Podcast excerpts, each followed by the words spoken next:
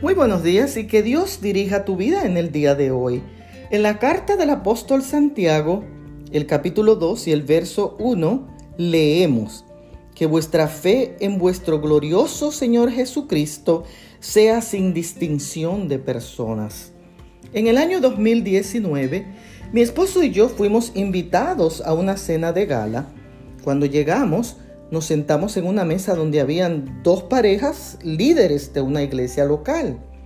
Ni siquiera contestaron nuestro saludo de buenas noches o Dios les bendiga. Se enfrascaron en una conversación de cuatro y nos marginaron por completo. Uno de ellos incluso comentó que no le gustaban los dominicanos. Mi esposo y yo terminamos de cenar y con un con permiso nos retiramos de la mesa.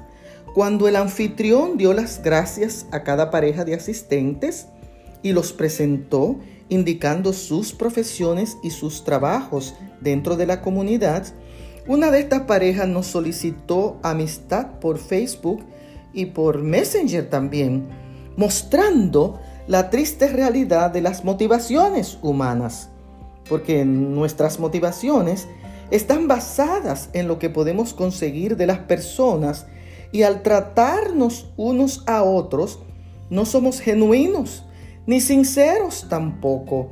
Y aunque decimos, Dios nos creó a todos iguales, marcamos las diferencias por ser de otra religión o de otra raza y creemos ser superiores a otros.